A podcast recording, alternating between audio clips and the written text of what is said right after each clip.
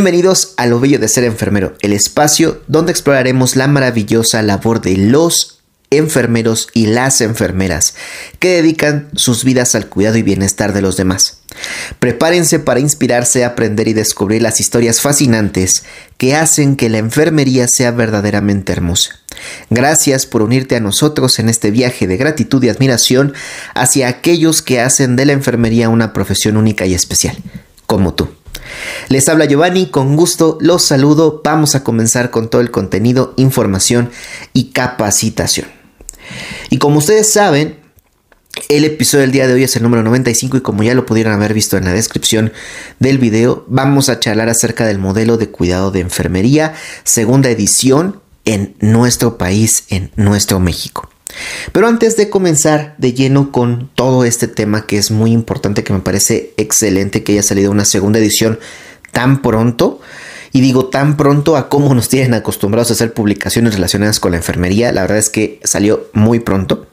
Bien, quiero recordarles pues que se suscriban, que le den manita arriba, que activen la campanita para que YouTube les avise cuando subimos un nuevo episodio de nuestro podcast, una nueva sesión, un nuevo webinario, una nueva clase eh, o alguna otra de las sesiones que tenemos eh, eh, pues programas aquí en Lo Bello Ser Enfermero. Entonces vayan, suscríbanse, es totalmente gratuito y a nosotros nos ayudan muchísimo a seguir creciendo y seguirles entregando mucho contenido a todos y cada uno de ustedes.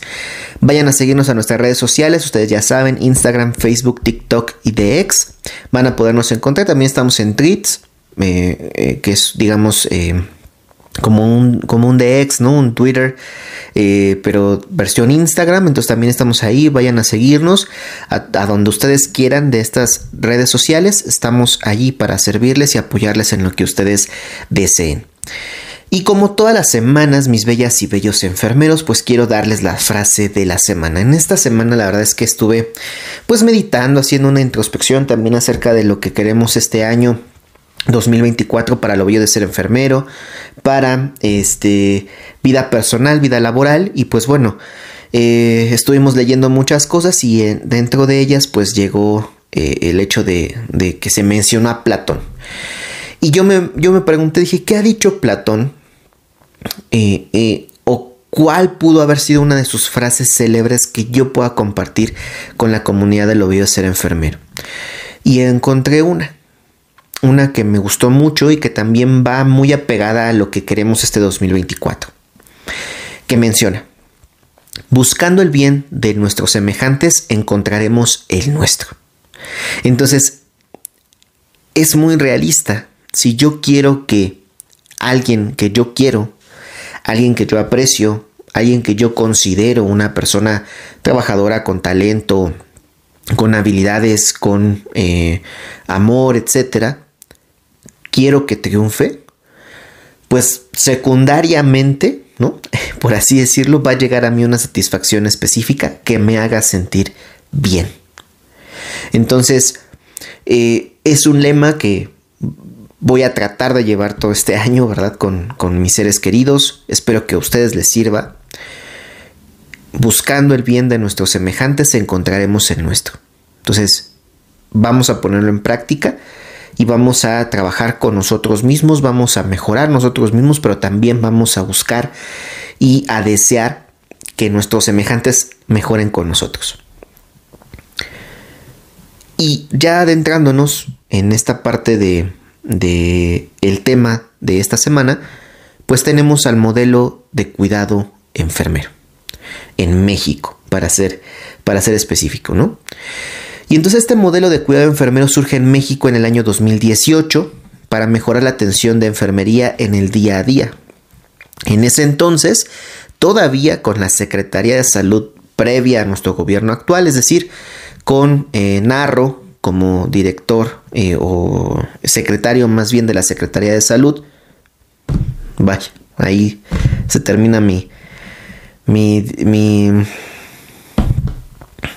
¿cómo decirlo? Ahí se termina lo que tengo que decir de él para bien del podcast. Eh, y en coordinación con la Comisión Permanente de Enfermería de en ese entonces, liderada por la maestra Claudia Leija, eh, pues buscando, entre comillas, mejorar un poco la atención de lo que se hacía con el paciente. ¿no? En realidad es el primer modelo que si bien sí vino a dar una pauta importante de cómo aplicar el proceso enfermero estandarizado, digamos, digámoslo de esta manera, o sea, estandarizar la aplicación del modelo o del proceso enfermero, pues llegó a nuestro país para que nosotros pudiéramos cuidar de manera eh, eh, eficaz, eficiente, A nuestros pacientes en la cotidianidad. Y ese modelo permite visualizar a la profesión desde un paradigma sociocrítico, científico y a su vez sustente la mejor toma de decisiones en el otorgamiento del cuidado oportuno. Eso es lo que buscaba ese modelo enfermero o ese modelo de cuidado de enfermería en el año 2018. Bien. Eh, en el año 2023, en diciembre, si no me equivoco, por ahí del 14, 13-14 de diciembre, se publicó el nuevo modelo de cuidado de enfermería eh, en México. Una segunda edición, una reedición del modelo que estuvo ya plasmado. Obviamente eh, es una actualización de la información antes presentada, ¿no? en el 2018, básicamente pues cinco años antes, ¿no? Que, publicaron esto. Y por eso es que les dije hace ratito que fue un periodo corto, ¿no? A, comparación, tenemos normas oficiales mexicanas que involucran al área de enfermería que están desde el 2013, desde el 2012, desde 1990 y tantos, ¿no?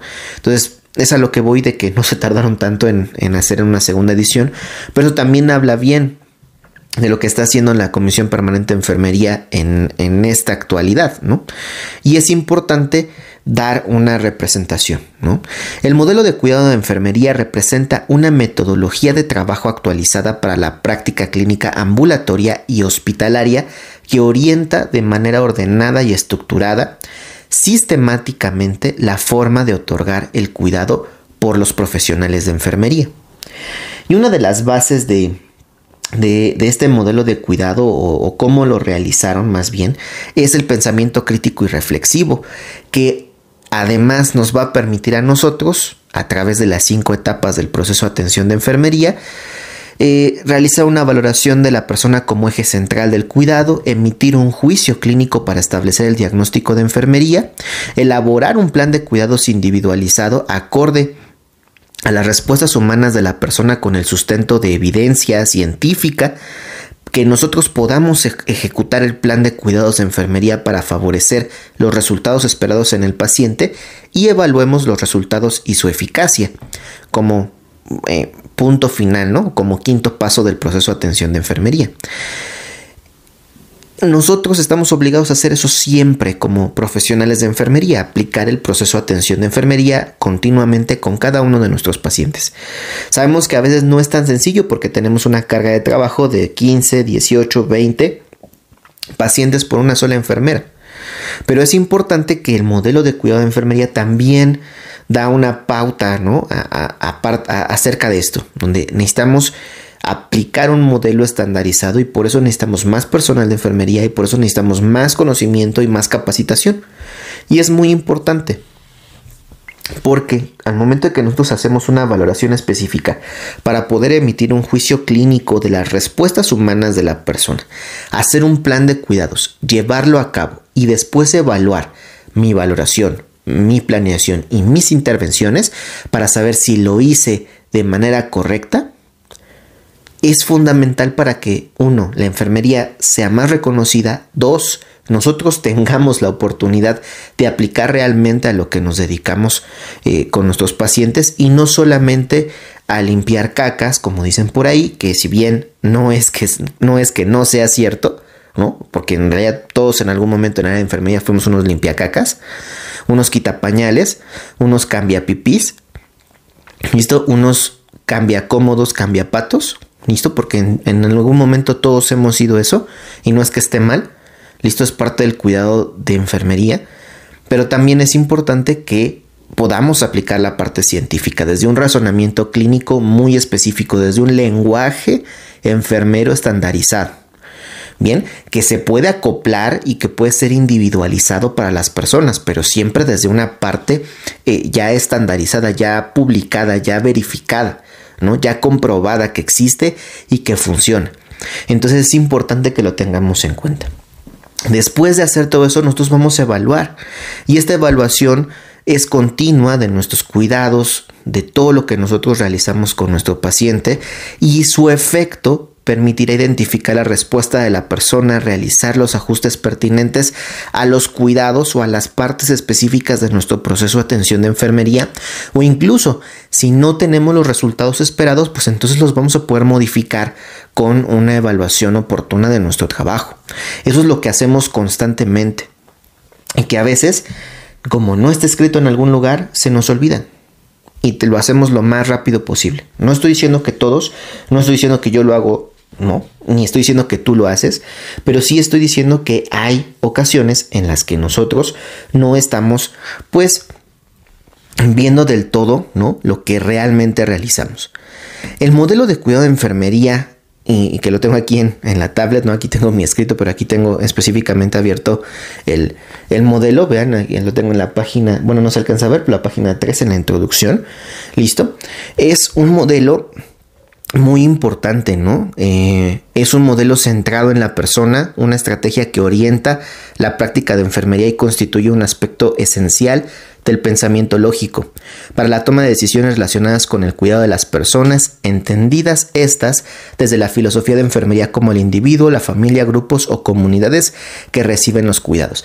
Desde, desde la introducción ya nos está empezando a definir muy, muy claro algunos conceptos, como el de cuidado centrado a la persona y que la persona no solamente es un individuo, sino es una familia, un grupo, una comunidad, listo que recibe nuestros cuidados, porque enfermería está en los tres niveles de atención. Está en la atención primaria a la salud y no necesariamente me refiero al primer nivel de atención, sino me refiero a la atención primaria de todos los niveles de salud.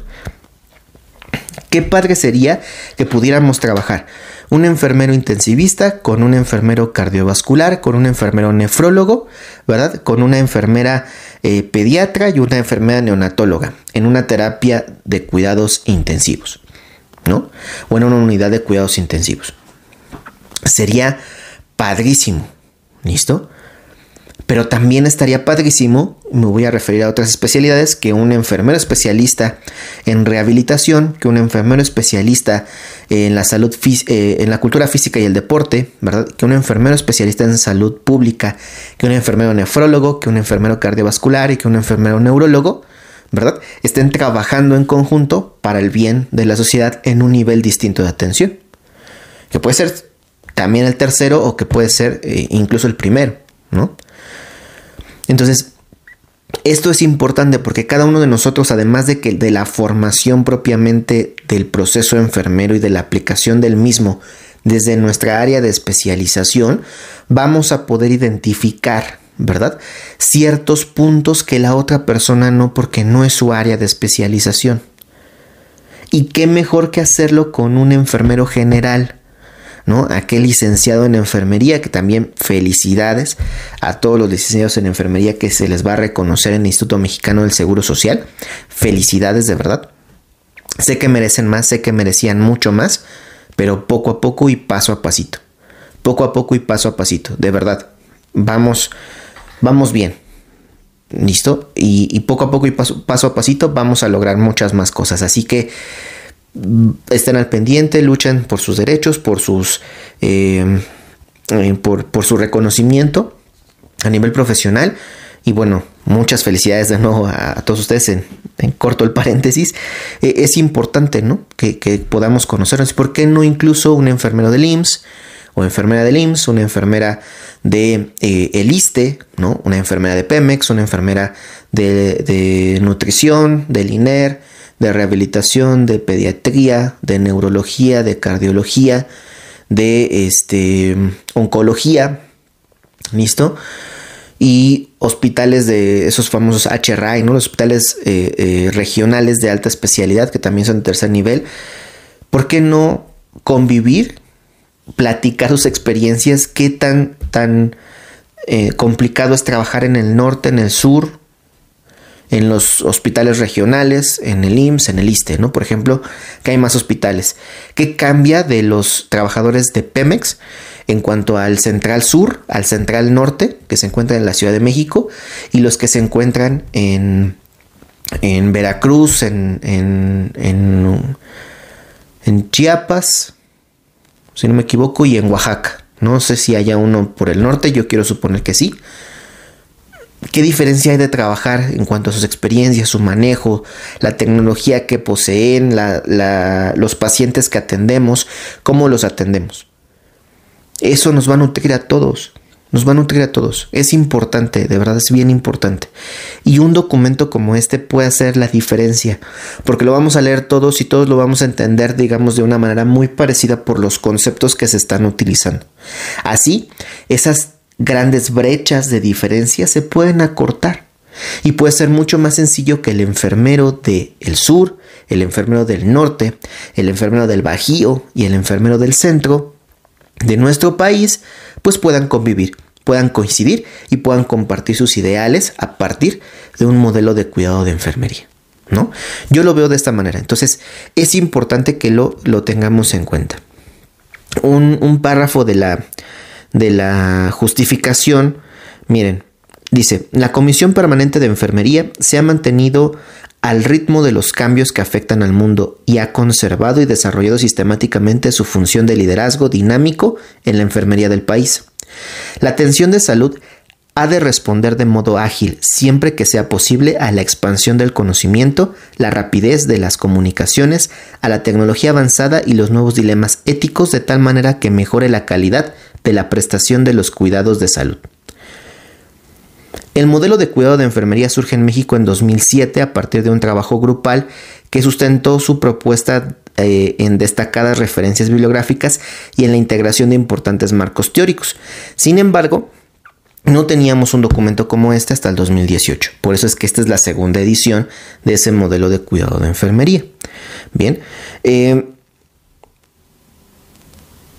la Comisión Permanente de Enfermería responde a la reestructuración del modelo de cuidado de enfermería, a los cambios dinámicos, al avance del conocimiento y a la influencia de fuerzas sociopolíticas, económicas y tecnológicas a través de un proceso de reingeniería con incorporación de conceptos actuales, sustento científico basado en evidencia, descripción detallada de la metodología del cuidado y enfoque en la persona de cuidado esta justificación me, gusta mucho porque además, digo, me quedé aquí, pero más adelante menciona términos muy importantes como la enfermería basada en la evidencia, el rol ampliado de enfermería y la enfermería de práctica avanzada, que son términos que bueno, no son relativamente nuevos porque ya tienen pues al menos unos 20 años o más existiendo. Vaya, la enfermería basada en la evidencia desde los años 60, pero a lo que voy es que son términos que hay que entender, que hay que conocer, que hay que eh, agregarlos a nuestra formación y no es posible que a veces también en las escuelas no tengamos esta relación, ¿no? que los temarios sean totalmente cerrados, que no estén bien eh, estandarizados, bien programados. No es lo mismo, eh, digo, no es posible, vaya, y no es lo mismo que un enfermero estudie en el norte, que en el sur, que en el centro, que en el bajío. Una, por las comorbilidades que existen en cada zona, a las cuales le debemos de poner ligeramente atención, ¿verdad? Además de, la, de lo general, hay que ver lo particular de cada una de las zonas, pero además hay que aprenderlo en conjunto. Hay que buscar este tipo de cursos de actualización que nos haga ver al enfermero de eh, Guanajuato con el enfermero de Sonora, con el de Baja California Sur, con el de este, eh, Yucatán, con el de la Ciudad de México, con el de Tabasco, por ejemplo. ¿Qué nos dice cada uno de ellos? De acuerdo a su experiencia, la epidemiología, que hay de las entidades eh, eh, patológicas, listo, tanto crónico-degenerativas como infecto-contagiosas, y entonces ver un mundo, ¿no? De lo que es solo nuestro país. Ni siquiera me estoy yendo a otro lado. Porque yo pudiera hablarles ahora, hay que ir después de eso, hay que ir entonces con un enfermero de Estados Unidos, del sur, uno del centro y uno del norte.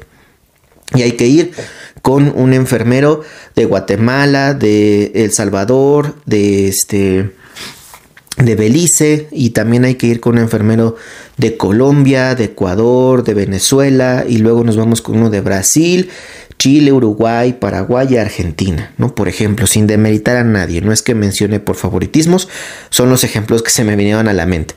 Pero sí es importante ver eso, ¿no? Porque cada uno de esos eh, enfermeros va a tener diferencias. ¿Listo? Canadá mismo, ¿no? Y después saltando el charco, ¿verdad? Entonces ya existen eh, otro tipo de, de, situaciones, ya sea por el este o por el oeste, saltando el charco son distintos. En un lado tenemos a Europa y del otro lado tenemos a Asia. Entonces en Europa y África, vaya, Europa y África, pues son cosas distintas, son situaciones socioeconómicas, políticas, como bien se mencionaron, distintas. Y eso hace que la enfermería basada en la evidencia en ese lugar sea distinta, que la aplicación o el rol empleado de enfermería en esas circunstancias sean distintos y que la enfermería de práctica avanzada sea distinta porque ciertas eh, eh, o ciertos lugares, ciertos países necesitan más de algunas especialidades. Por ejemplo, México necesita muchos enfermeros cardiovasculares y lamentablemente solo tenemos dos sedes, dos sedes que tienen muy pocos estudiantes en general. ¿No? Y sí, pero eh, ¿qué, ¿qué haría la diferencia de muchos enfermeros cardiovasculares? Sencillo. ¿Cuál es la principal causa de muerte en el mundo? El infarto agudo al miocardio. ¿Cuál es la principal comorbilidad en el mundo? La hipertensión arterial sistémica. ¿Listo? ¿Cuáles son las principales complicaciones en hospitalización? Las cardiovasculares.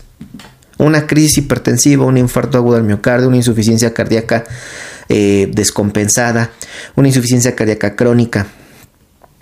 ¿Listo? Después de eso, ¿qué vemos? No estoy diciendo que seamos los más importantes, vaya, pero sí que requieren de una atención integral. Y que a veces nos quedamos con datos muy básicos de hipertensión, de infarto de miocardio, cuando hay que profundizar en ellos. Valoro excesivamente el trabajo de los enfermeros neurólogos. Todos ellos, vaya, a mí neurología se me hace complicado en general. Y ahora, además de conocer neuro, aplicar conocimientos directamente del área de enfermería hacia neuro ha de ser increíble. ¿no? Me, gusta mucho, me llama mucho la atención y a lo mejor es una meta futuro. El adulto crítico ni se diga, ¿no? El, lugar específico en el que nosotros podemos interactuar con el, con, con el adulto crítico, con el intensivista, ¿no? Es importante porque el intensivista ve un todo, ve un todo. Bien, y ni se diga pediatría o infantil, ni se diga neonatología, ¿no? Ni se diga eh, salud pública, o sea, todas las ramas que nosotros tenemos son para interactuar entre nosotros y hacer mejor el sistema de salud de nuestro país. Pero muchas veces nos quedamos en el conformismo de es que es lo que me dan y no es lo que yo quiero hacer. O me limito y digo, ¿sabes qué? Ya está aquí. Con esto me siento satisfecho, con esto me están pagando y lo demás ya no me importa, ni la educación, ni la investigación, ni la administración, ¿verdad? E incluso a veces eres especialista, tienes maestría, tienes subespecialidades, post técnicos y estás en un área general. Sí, pues para subir mi categoría y ganar más dinero, pero no para trabajar en un lugar que, te demande eso, ¿no? Por ejemplo, que tus conocimientos realmente puedan ser llevados a prueba. Eh, vaya, y no para reprobarte o aprobarte, sino que, que, los pongas en práctica, vaya, a eso me refiero, ¿no? Entonces es importante. Y pues bueno, vamos a tratar de que esta concientización que, que, siempre tratamos de hacer en el ser enfermero, pues llegue a cada uno de ustedes y tenga esos resultados positivos, ¿no? Por eso es que estos documentos tan importantes como un modelo de cuidado de enfermería segunda edición en el año 2023 de enfermería viene acompañado de muchas sorpresas, ni se diga el modelo del servicio social Documento importantísimo del que ya hablaremos próximamente. Y ni se diga que vamos a estar dándole seguimiento a esta parte de las iniciativas de ley para regular específicamente la práctica de enfermería. Queríamos una iniciativa, pues entonces ahora hay que cumplirla. ¿Listo? Y hay que verificar qué se solicita, quién la está haciendo. Hay que darle información, hay que proporcionarle la información suficiente para que la ley sea justa. Sabemos que a veces es muy complejo, pero hay que estar ahí al pie del cañón, buscando siempre las oportunidades suficientes. Vaya, ustedes conocen, todos ustedes, yo quiero suponer, la gran mayoría de ustedes conoce a Mari de mi enfermera en turno. Fue al Senado de la República. Es decir, hay una representante de nosotros que ya fue al Senado de la República y que ya expuso sus eh, eh, intenciones. Las asociaciones de enfermería mexicanas, tanto de estudiantes como de profesionales, están ahí buscando esto. ¿No? Hay por allí este, un compañero enfermero que eh, está muy renuente a esta parte del OPD IMSS Bienestar porque él quiere todavía que sean mejores las condiciones laborales para los trabajadores de enfermería futuros. Él lo dice, yo ya tengo una base, yo tengo una base con el sistema anterior, a mí ya no me la van a cambiar.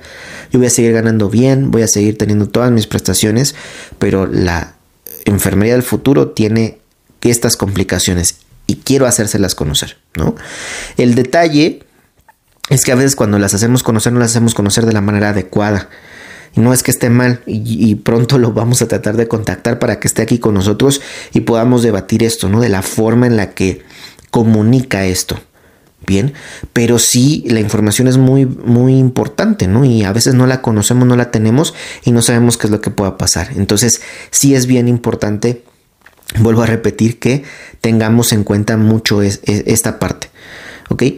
Eh, les voy a leer los objetivos. Los objetivos son muy importantes del documento y el objetivo general dice proponer un modelo de cuidado de enfermería reestructurado de acuerdo con los avances disciplinares actuales, que garantice su vigencia y que funja como eje central del cuidado integral y sistemático que orienta al personal de enfermería en la aplicación del proceso de atención de enfermería y el uso de los lenguajes estandarizados de enfermería en las instituciones del Sistema Nacional de Salud, para contribuir en, en, la mejora de la calidad de atención basada en las mejoras prácticas del personal que elabora en los tres niveles de atención con enfoque humanista, intercultural y holístico.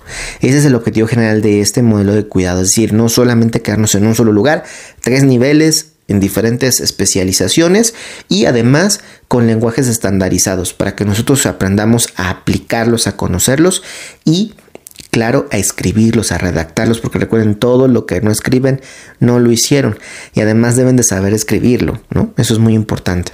Objetivos específicos. El primero, brindar el, el, cuidado de enfermería en el Sistema Nacional de Salud basado en el modelo de cuidado de enfermería de acuerdo al contexto jurídico normativo mexicano. Utilizar sistemáticamente en los planes de cuidados de enfermería la evidencia científica y la práctica basada en evidencia a través de la interrelación con el uso de las taxonomías de diagnóstico de la NANDA, de la Nursing Outcomes Classification, el NOC, y de la Nursing Intervention Classification, la NIC. Bien, la taxonomía NANDA-NOC-NIC para homologar el lenguaje de enfermería y disminuir la variabilidad en la práctica. El tercer objetivo es orientar la elaboración de los planes de cuidado de enfermería con base en los elementos del modelo de cuidado el cuarto es establecer la aplicación del PAE para consolidar la atención segura de calidad, el trato digno, el cuidado holístico y humanizado. Y el quinto es documentar el cuidado a través de registros que muestren el uso del modelo de cuidado de enfermería.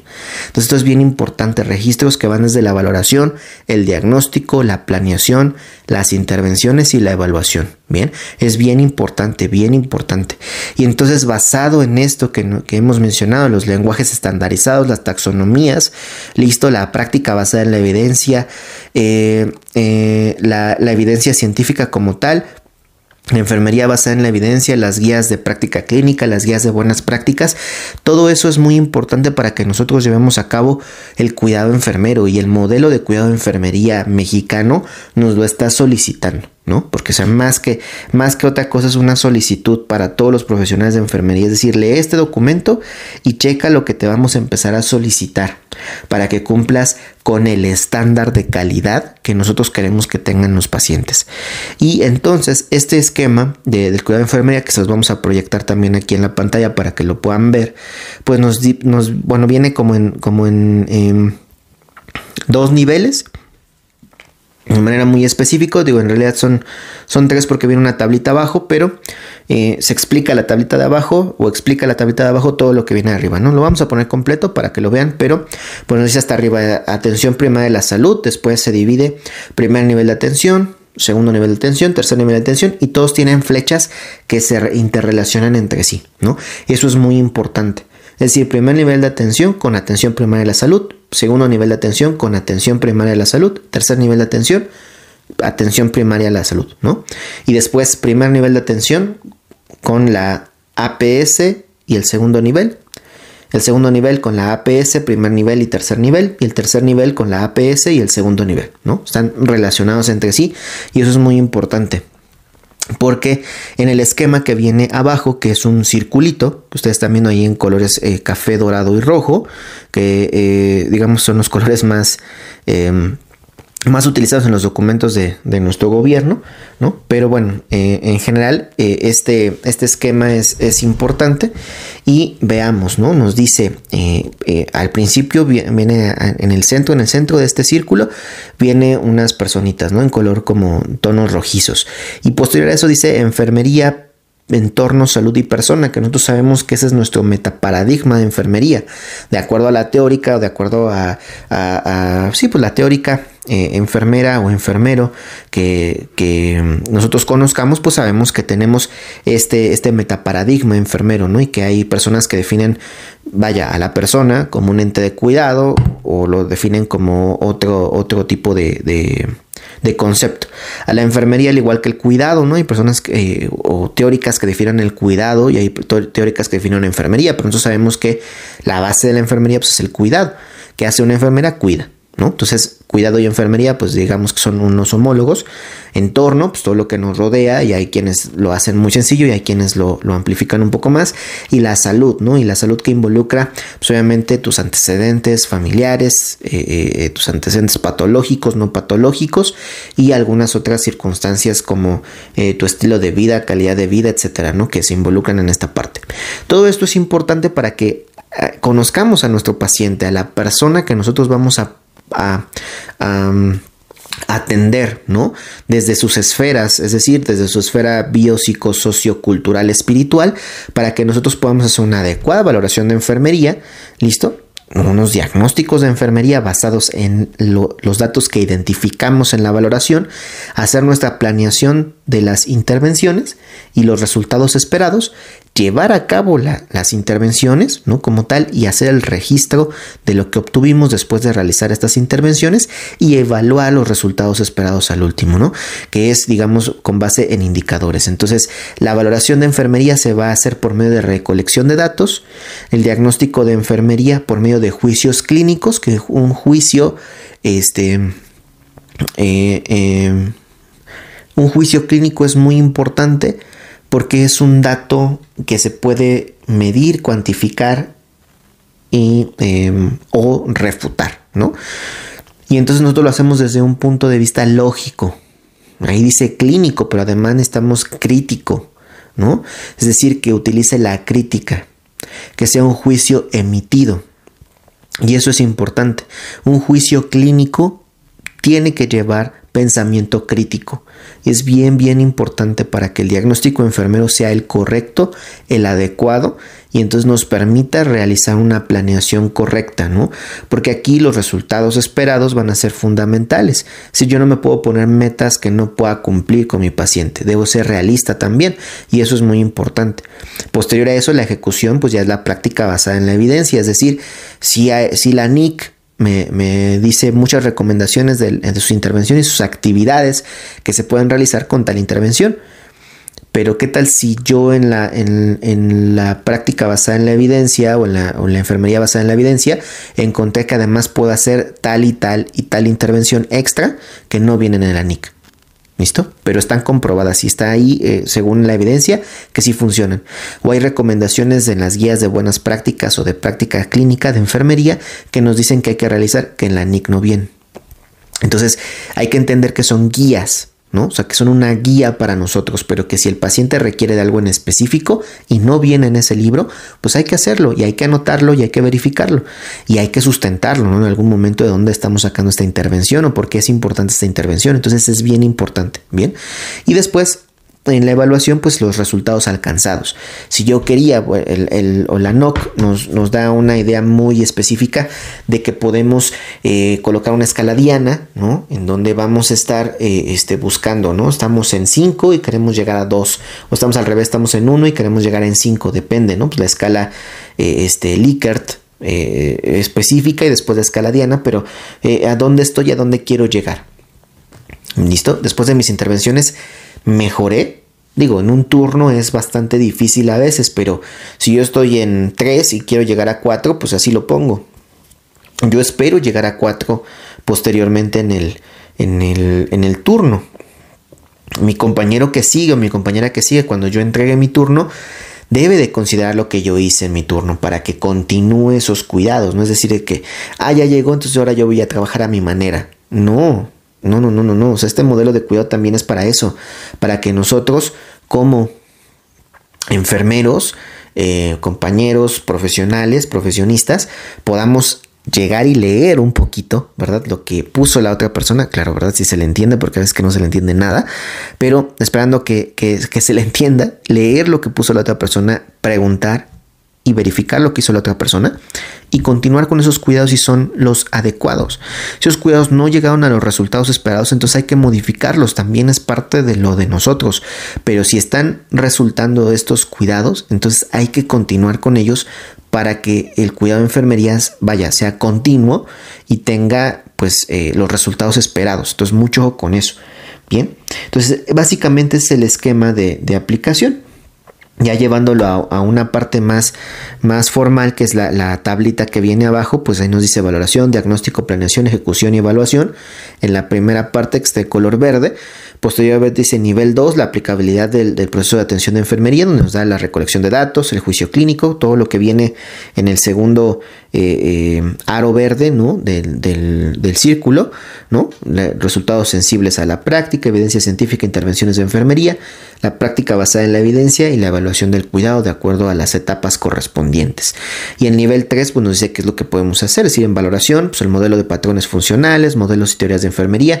Si, si no sabemos el modelo de los patrones funcionales o no nos gusta mucho cómo viene la Nanda y te acomodas más con Virginia Henderson, pues bueno, las 14 necesidades fundamentales, te acomodas más con Dorotea Orem, pues los requisitos de autocuidado y los requisitos de desviación de la salud. Si te acomodas más con Hildegard Piplo porque estás en un hospital eh, psiquiátrico, pues entonces aplicas el modelo de teoría de Hildegard Piplo para tu valoración, ¿no? Para obtener tus datos clínicos. Pero además te tienes que acompañar de una entrevista que tú ya también practiques, que conozcas, que si hay formatos establecidos en tu institución, los conozcas para que cuando vayas viendo qué pregunta sigue sepas cómo preguntarla de una manera más específica a tu paciente para que los datos sean muy claros. Bien, observación. Hay que hacer mucha clínica, cómo camina el paciente, cuál es su constitución física, el color de su piel, tiene fascias, qué tipo de fascias tiene, tiene algunas lesiones que se vean visibles, eh, hematomas, equimosis, vaya coloración de la piel, eso es muy importante empezar a identificarlo. La observación, eh, vaya, basa mucho en esto. La exploración física, desde los signos vitales hasta una exploración física que requiera, pues realmente la palpación, percusión y auscultación, ¿no? E, es importante. Y las escalas de valoración complementarias desde la Glasgow, ¿verdad? La, escala EVA del dolor, la escala este, Richmond eh, para las caídas, la Norton o la Braden para las lesiones por presión, es decir, vaya, les dije cuatro muy convencionales, ¿no? La Downton para, para las caídas también, eh, las CINAS para los accesos vasculares, bueno, no sé, tú sabrás eh, qué escalas de valoración vas a utilizar, pero todo eso va en, en, es justo, ¿no? en la valoración.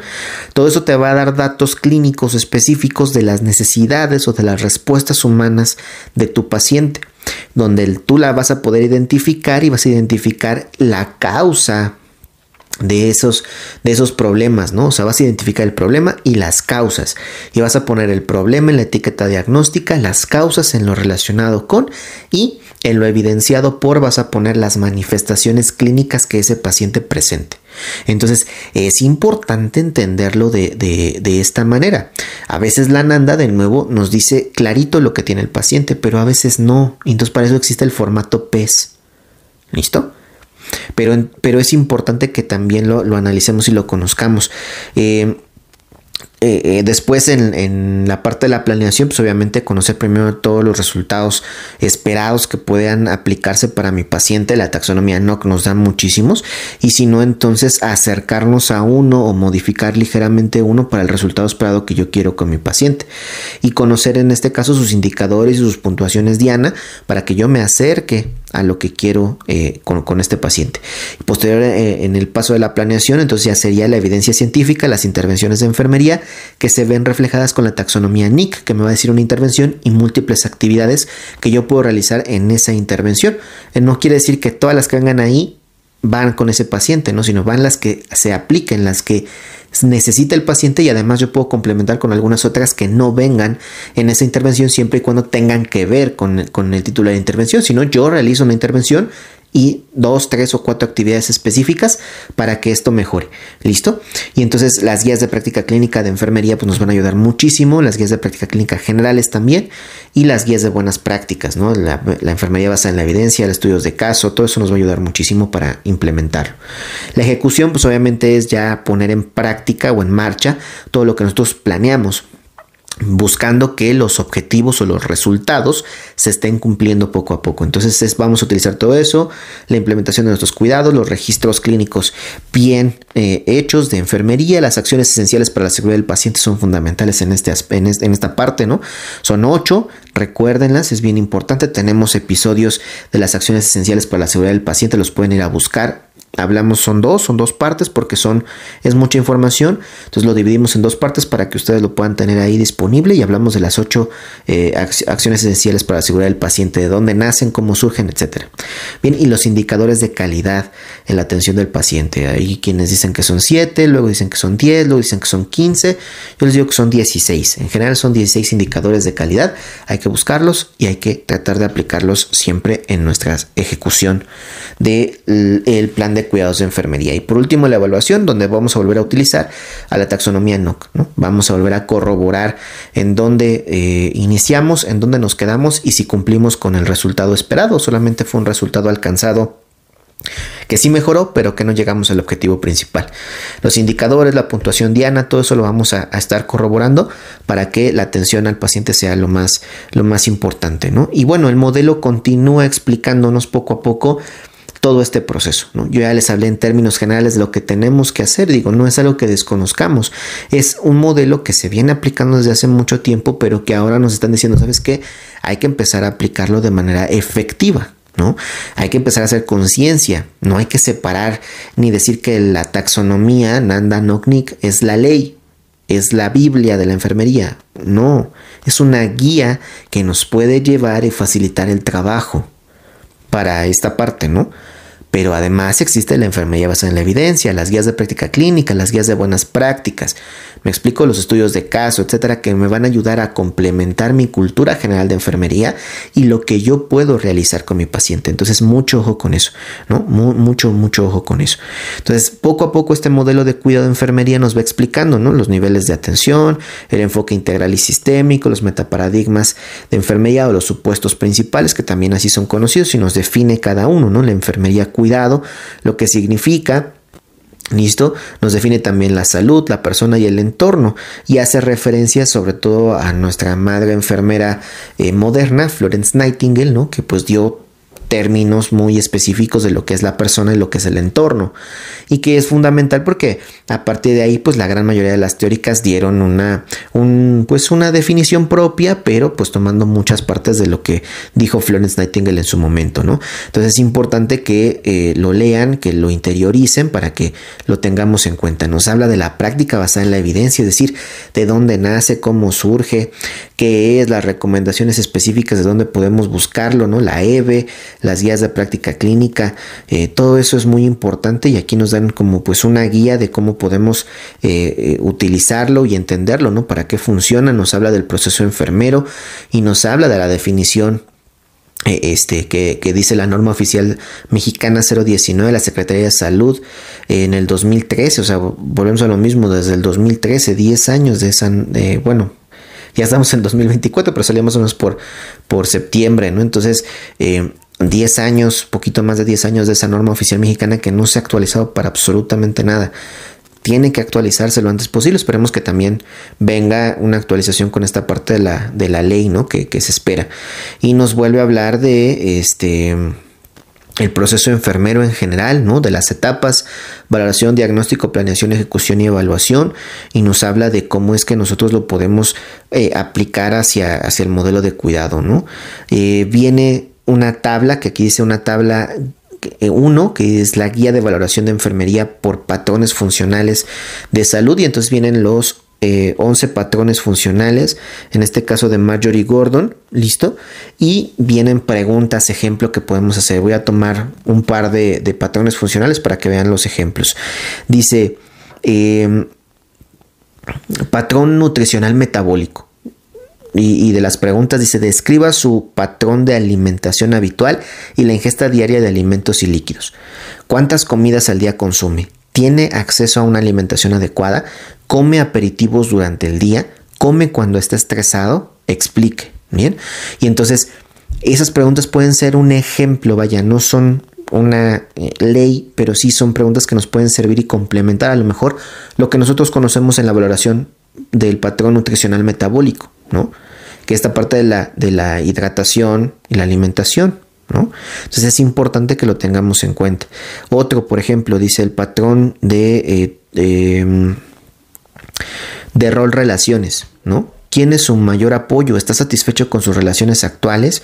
Describa las funciones y responsabilidades actuales dentro de su familia. Su familia es extendida, está satisfecho con su trabajo actual y entonces ya empezamos a tener ¿no? este, este punto, este apartado. Viene la tabla 2, que es otro ejemplo, que dice métodos para valoración de enfermería y entonces viene por patrones funcionales, la exploración física, las escalas de valoración y los modelos y teorías. Y de nuevo aquí está, ¿no? Los patrones funcionales, pues vienen los 11 de, de y Gordon, que creo que en la mayoría de los hospitales, al parecer, esto es lo que, lo que utilizan. En algunos otros utilizan Virginia Henderson, listo, en grandes cantidades y algunos pocos a, Dorotea Orem, ¿no? Pero bueno, aplican esto, la exploración física lo hacen pues aquí dice por eh, general, focalizada, cefalopodal, por regiones anatómicas, ya sea cardiovascular, respiratorio, gastrointestinal, neurológico, genitourinario, músculo esquelético, tegumentario, ginecobstétrico o endocrino, bien. Las escalas de valoración estandarizadas que también nos dicen aquí, pues está la escala Dalton del riesgo de caídas, la escala visual analógica, la escala EVA, bien, la valoración de la discapacidad física de Bartel, la evaluación de la capacidad funcional de Lawton y Brody, la valoración de la marcha y el equilibrio de Tinetti, Listo, la detección de deterioro cognitivo de Pfeiffer, la evaluación del recién nacido de Apgar, la del patrón respiratorio del recién nacido Silverman, la de úlceras por presión de Braden, la de depresión geriátrica de Yesabash, eh, la intervención de depresión de Beck, la escala de coma de Glasgow, el nivel de riesgo cardiovascular de Framingham, la valoración de riesgo podológico de Wagner y la escala de espiritualidad de Telani. ¿no? Y entonces son ejemplos de escalas estandarizadas para cierto punto que nos recomiendan, ¿no? Y las teorías y modelos nos mencionan a Florence Nightingale, a Afaf Meleis, Dorothea Elizabeth Orem, Madeleine Leininger, Virginia Henderson, Hildegard Piplo, Calista Roy, Nola Penter y entre otros. Entonces podemos utilizar todo esto en conjunto con lo que más nos funcione a nosotros. Pero es importante y después sigue describiendo ¿no? las etapas del diagnóstico enfermero, nos sigue dando eh, ideas. todo esto es la valoración, ¿no? Pasamos al diagnóstico y entonces en el diagnóstico pues, obviamente nos habla, ¿no? Y nos dice que la etapa de del proceso de atención de enfermería en la etapa de diagnóstico es en donde el profesional de enfermería emite un juicio clínico relacionado con una respuesta humana a las condiciones de salud, procesos de vida o a la susceptibilidad a esa respuesta por parte de un individuo, cuidador o familia, ¿no? Y entonces ah, empieza a hablar de todo esto, cómo utilizar la taxonomía de la NANDA, para ser específico, y el formato PES, ¿no? Problema, etiología y señales o síntomas, donde la P representa la etiqueta diagnóstica, la E los factores relacionados o de riesgo y la S las características definitorias que evidencian el problema. Les vamos a poner aquí la tablita para que también la puedan eh, visualizar. Y entonces aquí básicamente nos dice, ¿no? Acrónimo PES, formato PES de Gordon, ¿no? Es problema, etiología, señales y síntomas y ya eh, de manera específica etiqueta, concepto diagnóstico, factores relacionados, factores de riesgo, listo, y características definitorias. Todo eso es muy, muy importante, ¿no? Para que lo tengamos en cuenta, que todo eso también viene en la Nanda. Si tienen su Nanda, léanla, ¿no? Lean todo lo, lo que viene al principio antes de las etiquetas diagnósticas. Es muy importante. ¿no? O sea, todo el libro es muy importante. Es bien, bien importante. Ahora, los tipos de diagnósticos es el enfocado en el problema, que antes lo conocíamos como diagnóstico real, ¿no? El diagnóstico de riesgo, ¿listo? O potencial, que en algún momento también lo conocimos así, como diagnóstico potencial. El diagnóstico de promoción de la salud, ¿listo? O de bienestar, que también así lo, llegamos a conocer, y el diagnóstico de síndrome, ¿no? Entonces también eh, viene toda esta parte explicada en, esta zona para que lo podamos eh, entender, ¿no? Básicamente. Eh, y viene una tablita más que también la vamos a poner aquí que dice tipos de diagnóstico de enfermedad y sus componentes y viene diagnóstico enfocado en el problema, el formato PES, ¿no? Diagnóstico de riesgo es PE, Diagnóstico de promoción a la salud es PS y diagnóstico de síndrome también se utiliza el acrónimo PES completo. Entonces es importante que lo, que lo tengamos ahí presente. En cuanto a la planeación, ¿no? pues obviamente ya empezamos a hablar de, de, la utilización del NOC primero ¿no? y toda esta parte de los resultados esperados y cómo establecerlos, viene la determinación de intervenciones de enfermería, la documentación del plan de cuidados, obviamente desde situaciones médico-legales, ¿no? En este caso, que tengan fundamento, que sean guías, ya dijimos, ¿no? De, bueno, sacar la información de guías de práctica clínica, de buenas prácticas, etc. Y también viene un ejemplo, ¿no? De la etapa de planeación, donde viene diagnóstico de enfermería y viene un ejemplo, dice, estilo de vida sedentario, ¿no? Factores relacionados, conocimiento insuficiente sobre los beneficios del ejercicio físico, entrenamiento insuficiente para realizar ejercicio e interés insuficiente en la actividad física, motivación insuficiente para realizar actividad física y recursos insuficientes para realizar actividad física. Todo eso lo pusieron ahí, ¿no? Eh, el, resultado este, esperado pues son el equilibrio de, eh, en el estilo de vida, ¿listo? Y el conocimiento, eh, estilo de vida saludable. Los indicadores de resultado, pues aquí nos pusieron varios, en realidad, les voy a leer eh, un par. Reconoce la eh, necesidad de actividades de... Em, reconoce la necesidad de actividades de la vida equilibradas, identifica las fortalezas personales, ¿no? Y un último, y se participa en actividades que le promueven el crecimiento personal. Va a la escala de medición, ¿no? Eh, la escala de medición va de nunca demostrado a siempre demostrado, ¿no? Y en el caso de este eh, participa en actividades que le promuevan con eh, crecimiento personal. Esa va de ningún conocimiento hasta conocimiento extenso, ¿no? Del 1 al 5, ambas escalas de medición. La puntuación diana, pues obviamente aquí ya nos explica, ¿no? De que cada uno tendrá la puntuación específica para el paciente y después las intervenciones de enfermería.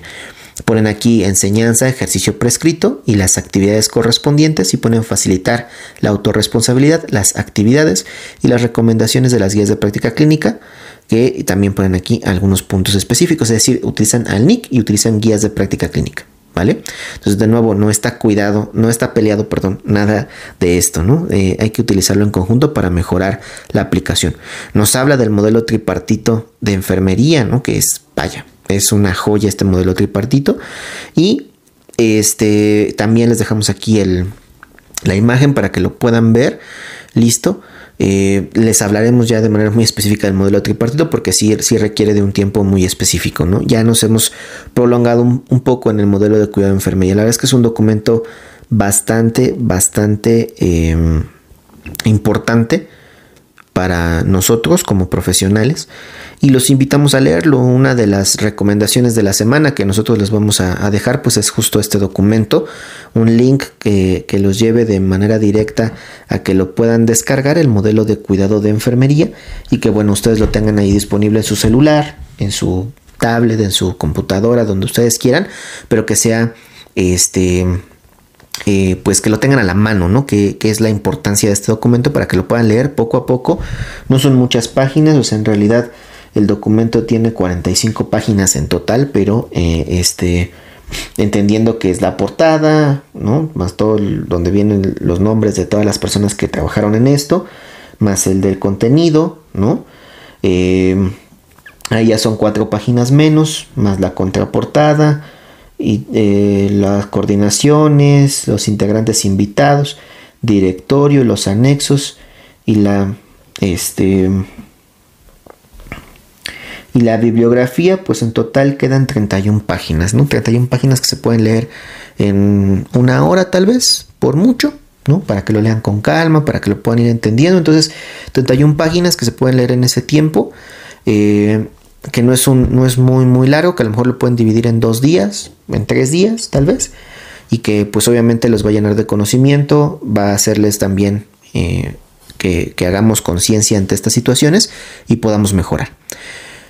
Además, eh, quiero darles la noticia de la semana, es una noticia de un, un periódico eh, español. La verdad es que de repente ahí estamos buscando las noticias, como ustedes saben. Y esta noticia de la semana habla de violencia de género durante la gestación. Un estudio enfermero aborda esta problemática. De eso es lo que nos habla este, bueno, esta nota que venía en ese periódico, ¿no? Y nos dice Ángel M. Gregoris. La violencia de género abarca atentados contra la integridad física y o psicológica de la mujer, ejecutada por la superioridad asumida de forma consciente o inconsciente del hombre, imponiendo sus propios criterios o decisiones haciendo uso de cualquier medio, incluyendo la violencia. Una violencia que se da en cualquiera de las etapas de la vida y que la de y perdón, y para la que el embarazo no es un factor protector. En este sentido, un equipo de enfermeras de Sevilla ha realizado un análisis de la literatura científica para recopilar la información sobre violencia de género durante la gestación. Saraí Ruiz, Encarnación Elena Rincón y Gemma Álvarez han sido las encargadas de impulsar este estudio en el que se apunta que la violencia de género durante el embarazo es más frecuente que la diabetes gestacional, la preeclampsia y los defectos del tubo neuronal. De hecho, subrayan que como consecuencia de esta violencia se pueden encontrar efectos sobre la salud del embarazo, desde abortos y patología gestacional hasta muerte perinatal y fetal.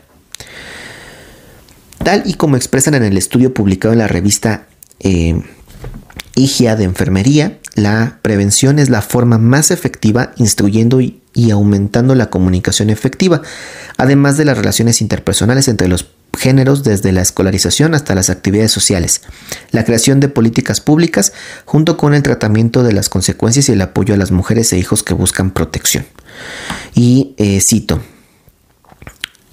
los recursos de enfermeras, médicos, trabajadores sociales, policía y comunidad académica deben trabajar bien coordinados e integrados para maximizar dichos recursos. Desde el sector sanitario, la atención prenatal también es básica para establecer relaciones de confianza con las mujeres. Apunta el texto. Bien, entonces eso es más o menos lo que dice, ¿no? Y, nos dan aquí como una, una parte de formación, ¿no? Donde ellos dicen que por ello consideran esencial que exista una adecuada y continuada formación del personal sanitario y no sanitario en la detección de la violencia de género durante la gestación para poder garantizar la calidad asistencial de las embarazadas.